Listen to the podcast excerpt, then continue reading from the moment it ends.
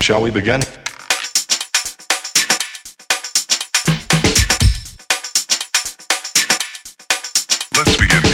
大家好，欢迎来到叉叉 Y 跟你看电影，让看电影更有梗。我是叉叉 Y。我们今天呢不是来聊电影的，我们今天是要来聊聊有关于二零二一年的五大台剧。那我们今天呢要邀请到的是同样也是在做 Podcast 节目的 Podcaster 好朋友，两个戏剧顾问的阿松跟拉丁。哟，Hello，我是阿松，我是拉丁。那我们今天的节目呢是非常开心，受到文化部影视及流行音乐产业局所举办的电视节目剧本创作奖的邀请。我们要来聊聊是去年的五大台剧，并且整理出。这些台剧的特色还有哪些值得注意跟讨论的地方哦？你是脑袋里有许多好故事，对编剧工作充满热情的人吗？即日起至三月三十一号止，把你的故事大纲和第一集完整剧本投稿至文化部奖补助资讯网进行线上申请和上传作品电子档，即可有机会获得入围奖金五万元，或是得奖奖金最高五十万元哦。入围作品还会安排和内容制作平台业者进行媒合。想要完成人生梦想清单的那一栏吗？快快快手刀报名哦！那我们今天会讨论五部台剧呢，还有另外补充的五部台剧，然后所以总共有十部的台剧是参考自远见网站他们在二零二一年底的时候，依照收视率啦，或是各个平台他们所发布的观看数据、讨论声量等等来做调查的统计整理出来的。那我们在讨论的过程之中呢，也会配合文化部他们公布的二零一八年影视广播产业趋势研究调查报告的电视产业的资料来加以讨论跟辅助。就先来。问问拉丁跟阿松两位啊，你们平常有在看电视的习惯吗？我是电视儿童，对，电视儿童。我但我台剧最我知道蛮晚才开始看的，就是我们开始录 podcast 的时候才开始看。那之前有看的时候都是讨论度比较高的作品。那电视儿童，对我自己从小是电视儿童，我小时候真的是从五五六六那个年代开始看偶像剧，或者紫禁之巅吗？要打要打就去练武士打。但但我紫禁之巅我没看到，但爱情魔法师我看到。OK，好，就就就那个弯恋人那个，对对对，那个时期，那个时期。但中间就是大了之后，到高中之后，国高中之后就有点断掉了啦。然后到后来回来也是跟阿松很像，也是接回话题。好了，那我们就直接进入到我们的主题，我们要开始回顾我们的二零二一年的五大台剧喽。斯卡罗重现一百五十四年在台湾恒春半岛发生的罗妹号事件，这是一起牵动国际的大事件。一艘美国的商船在台湾的南部搁浅，幸存的船长夫妇和船员总计十三人，在今天的垦丁登陆后，遭到当地原住民的杀害。事后美军派遣军队登陆，最终演变成原住民、汉人和美国人等多方的冲突。本剧为公视的年度旗舰级史诗大戏，在历史上有相当用心的考究。剧组详细的田野调查反映在社摄影、服装和场景等美术成就上，不少参与演出的演员还要苦练多种语言，让本剧成为二零二一年度少见的历史题材电视剧。因为这一出剧呢，声势很大，然后推出的时候其实话题性很强，在填调工作上面呢，应该下了蛮多功夫了，因为牵扯到很多不同主题。那想要问一下两位，从事多年的剧场工作很久了，那填调工作通常会占据一个剧组也好，或是一个团队也好，他们的前置工作大概是多少时间、多少比例，或是他有什么样的一些工作内容呢？我觉得可以先讲，虽然我们是做剧场啦，所以跟电影产业、电视产业可能说有点不一样。嗯，主要我觉得填调还是一个剧本创作的一环，可能要看你牵涉到我们特定的族群然后文化啊，避免一个有点单一代言或单一视角的问题，然后才会去做填调。时间真的有时候会到长或短，因为通常田野调查代表你真的到里面建立关系等等，这当然是必要做的。那举我们自己的例子，如果听我们 Podcast 节目，其实我们去年有做了一个戏剧作品，叫做《口袋台北》，那我们只是在讲贫穷者、贫穷议题。OK，对，那其实就是无家者或流浪汉等等的议题。OK，那我们在做的时候，其实不只是跟万华在地组织合作，我们还有很多的田野调查，不管是从前面前期真的去蒙甲公园实地去走访，而不是只一次，好几次，然后自己去那边看看他们的生活状态，然后到真的中期比较深入去跟相关的组织询问他们的一些经验，或者是贫穷者的经验，到最后我们真的去跟他们做工作坊，用戏剧的经验挖掘或探索他们的故事。我们的作品大概整个创作大概一年，但是我们大概花了半半年甚至人更多来做这个这个田野调查。而且因为我们真的在做可能贫穷议题，那我们真的害怕说我们自己用我们自己的单一角度，好像有点怕去代言他，去代替他们的角色去讲一些话，所以我们才想要做更多的这样的田野调查。好，那所以第一步呢是斯卡罗，那我们要进入到的是第二部《熟女养成记二》，改编自作家江娥的同名散文。第一季在二零一九年播出之后，创下华视自制剧近十年来最佳的收视成成绩。二零二一年延续第一季的话题热度，推出之后再度创下华视自制剧最高的收视率。故事讲述从台南来到台北打拼的陈嘉玲，在这座大城市中一路跌跌撞撞，努力赚钱工作，却在生活上力不从心的种种无奈。本剧最大的特色在于坚强的剧本后盾和有趣、充满智慧的对白设计，道尽了不少现代人生活的矛盾。剧中探讨了不少有关于现代人的身份认同以及生活上的小细节，都是许多观众认为非常有共鸣感的地方，是去年在社群网络上讨论度非常高的影集哦。这个名字很难念啊，《熟女养成记》第二季呢，其实在雅虎这个网站上面呢，他们就是有获得了搜寻人气大奖的人气戏剧奖，不管是在话题上面呢，或者这个剧本身的品质也好，在社群操作上面，我觉得是占的还蛮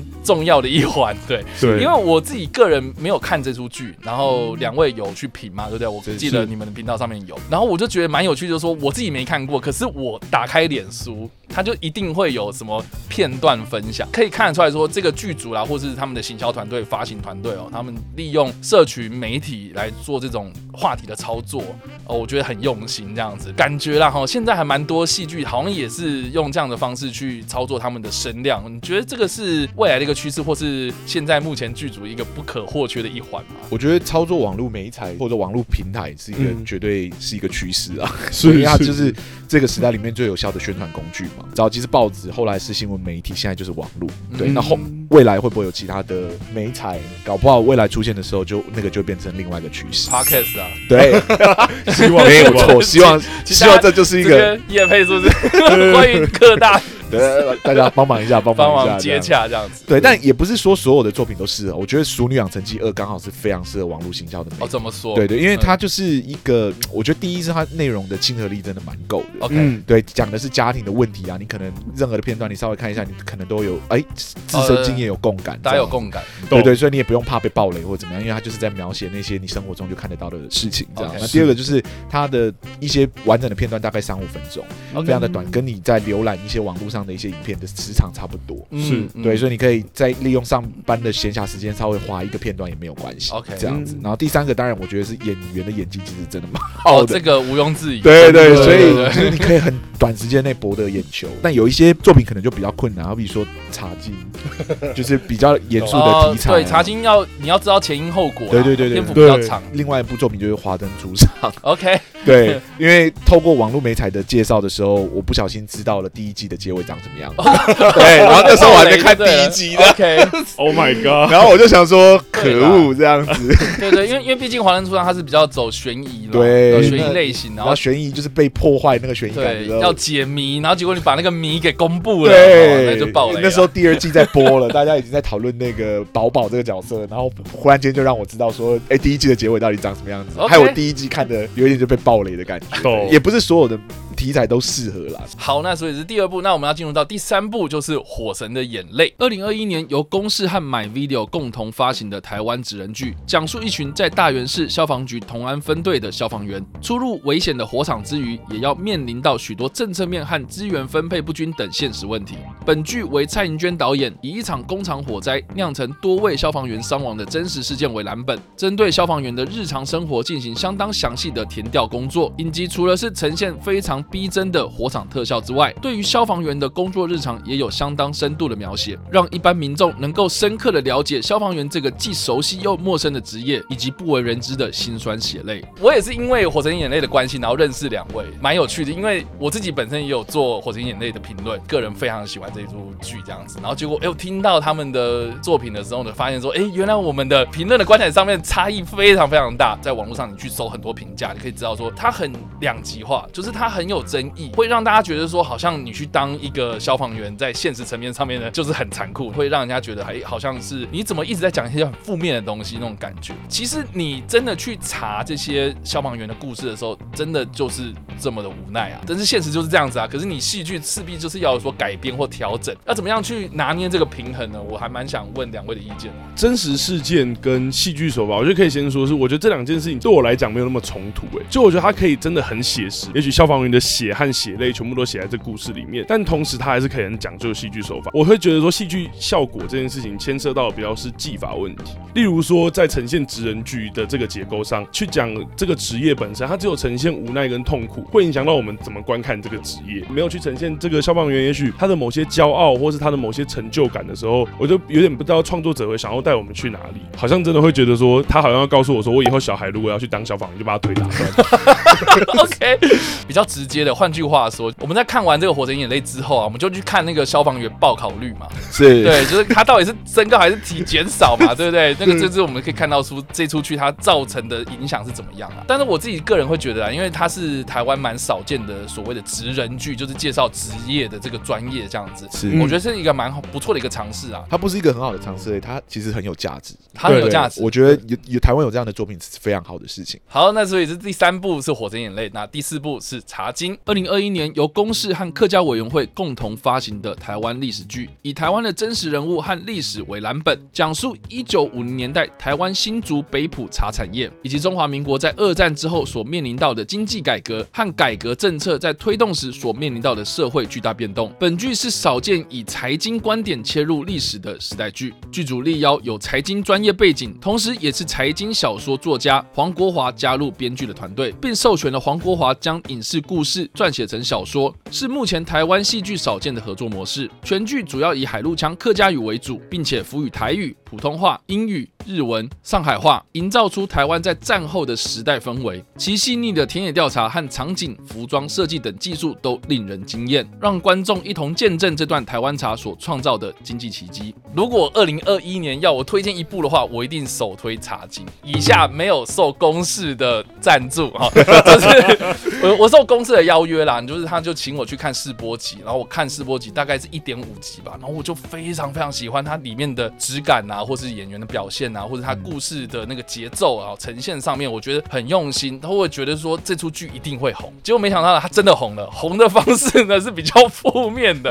因为他开播之后呢，它里面有一句台词是提到了当时发行新台币的时候呢，旧台币去兑换新台币的时候呢，是用四万换一块，所以就引发了很多网络上的热议啊，包括很多这种金融专业的背景啊、历史专业的背景啊，甚至是戏剧方面的背景的人都出来比战。所以我们到底要怎么样去拿捏？这个戏剧跟史实之间的平衡，要怎么样去预防？网络炎上这件事情呢，我觉得可能要问一下两位专业的人士。这样，我觉得我们还是要先把我们的立场讲清楚。作为有在创作戏剧的人，我其实知道说，戏剧其实不是很适合拿来叙述历史。对我来说，就戏剧很强调的是人物，然后很强调人物的情感变化。但其实历史它很重视的是事件的发生。但我觉得戏剧是一个很好的引介，就是你因为戏剧然后开始认识历史，你对历史感兴趣是好的。我都会跟我身边的朋友说，从来不要停在戏剧上。如果你对历史有兴趣的话，你就应该要去读正史或者去阅读历史资料，然后慢慢的从中得到你要的知识，那才是正确阅读历史的方式。因为戏剧终究而言，它还是一个文化媒材，它主要的功能是拿来传递思想跟精神。有传递知识的平台是有那种研究书籍啊、论文啊，或者就是报章杂志等等这些。或真的是专门频道。对对对，Discovery 频道这些才是正规就是在做这件事情的平台。戏剧其实是引发你对这件事情感兴趣的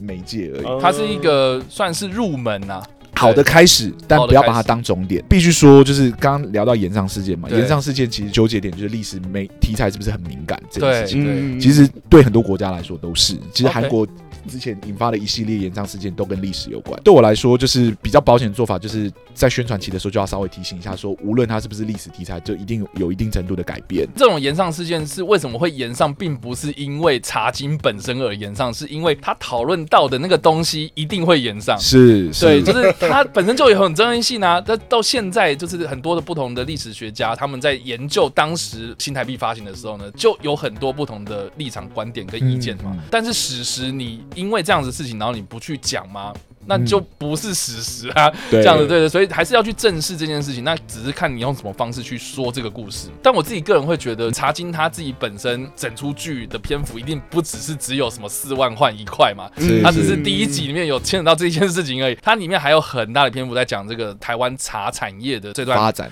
对这段创造曾经是这个经济奇迹的一段历史嘛，对吧？我觉得它也是有存在的必要跟它的价值，这样是，对啊。所以这个是第四部。茶金。那我们要进入到的是第五部《华灯初上》，堪称二零二一年最强大卡司的台剧之一，由 Netflix 发行。结合历史、悬疑、惊悚、警匪等元素的影集，重现了1980年代台北市林森北路条通商圈的酒店文化。故事描述在1988年，一桩案情扑朔迷离的无名女尸案，串联起一家名为“光”的日式酒店里小姐们之间的爱恨情仇。采三部曲的方式，在2021年11月以及12月年底上架了前两集，第三季预计在今年的3月18号上线。剧情虽然是以酒店文化作为出发，凶手未知的谋杀案和角角色之间的感情纠葛是网络讨论的一大重点。另外，本剧还耗资了二点五亿，打造了一九八八年的林森北路调通场景。整部作品不论是戏里戏外，都充满了话题。那我们在讨论《华灯初上》这出剧之前呢，其实我有先看到文化部他们针对收视观众们的喜好做了一系列的调查，他们就有发现说呢，现在的台湾的观众啊，收视的习惯有渐渐趋向类型化，蛮多外国人看到台湾有在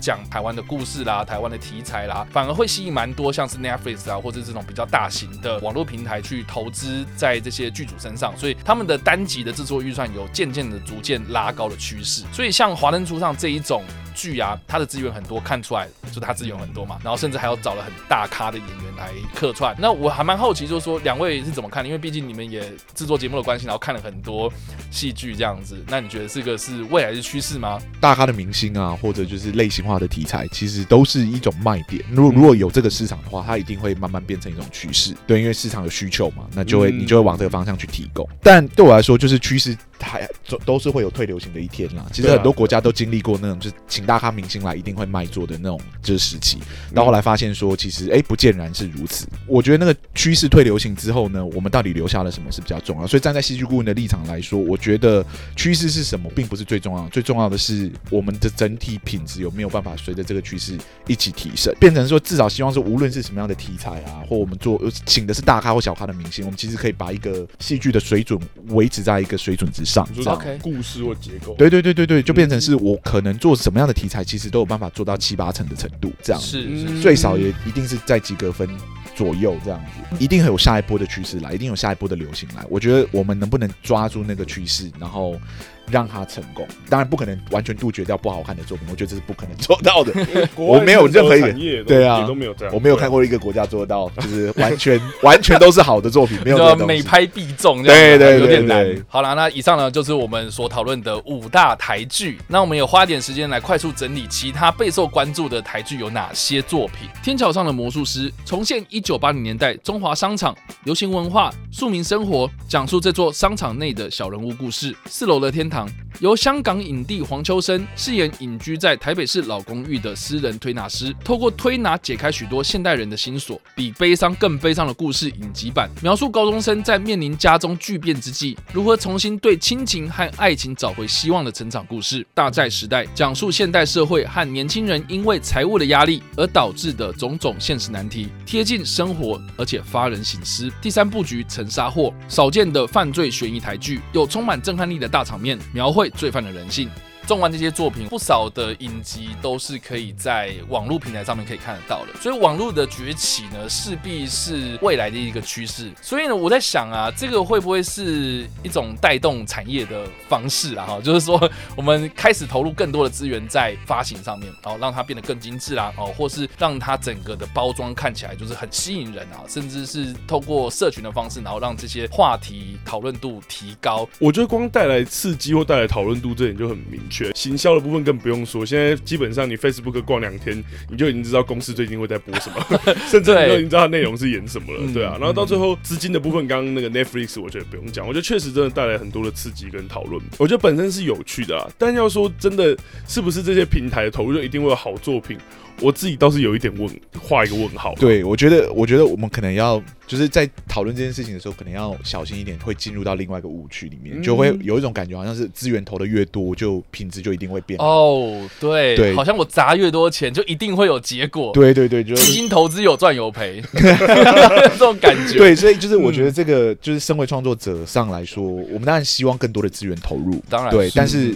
呃，顾及品质这件事情，其实跟资金投入多少不一定成。成正比的关系，嗯这样子。特别要强调，就是戏剧产业里面有一个很重要的角色叫制作人。那我确实觉得这制作人的职业应该要越来越被重视吧，因为他就是控制预算，然后去控制制作规模大小的人，他会比较知道说这样的资金做什么样的作品，做什么样的题材是最有效的。那我们讨论到那么多，其实我觉得纵观这十部作品，其实我也看到了，就是说也蛮多的剧组都是在田野调查工作上面花了很多功夫哦，不管是历史上面，或是他们在场景上面、服装啦，甚至是发型啊，哦，那整个的那个呈现上面，我觉得是有越来越精致的趋势啦。我觉得这个是下了很多功夫，看得出来就是台湾的台剧有在进步这样。所以我自己个人蛮看好，就是未来台剧的发展，因为就是这几年看下来，我真的觉得台剧有越来越好，哎，很期待，其实期待，对对啊。所以大家记得哦，如果你还没有看过我们刚刚所讨论到的这十部台剧，我觉得现在有很多的网络平台其实都可以看得到哦，你去找一下哦。当然是正版的哈，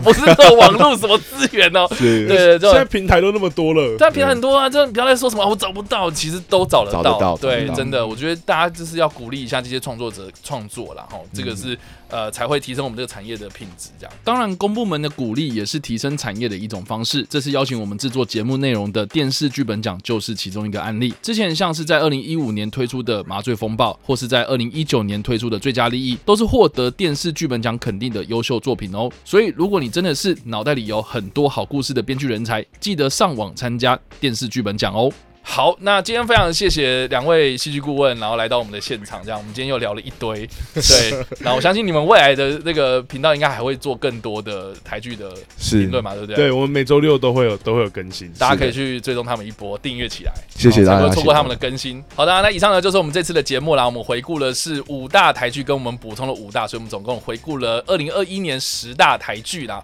那不知道大家怎么想呢？欢迎在留言区帮留言，或在首播的时候来跟我们做互动哦。当然，如果喜欢这部影片或声音的话，也别忘了按赞、追踪我们的脸书粉丝团、订阅我们 YouTube 频道、IG 以及各大声音平台啦。那我们下次再见啦，拜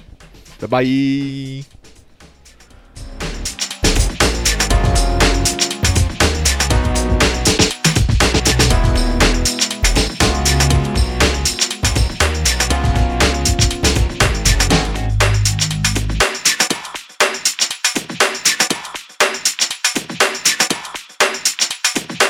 Oh, for sure.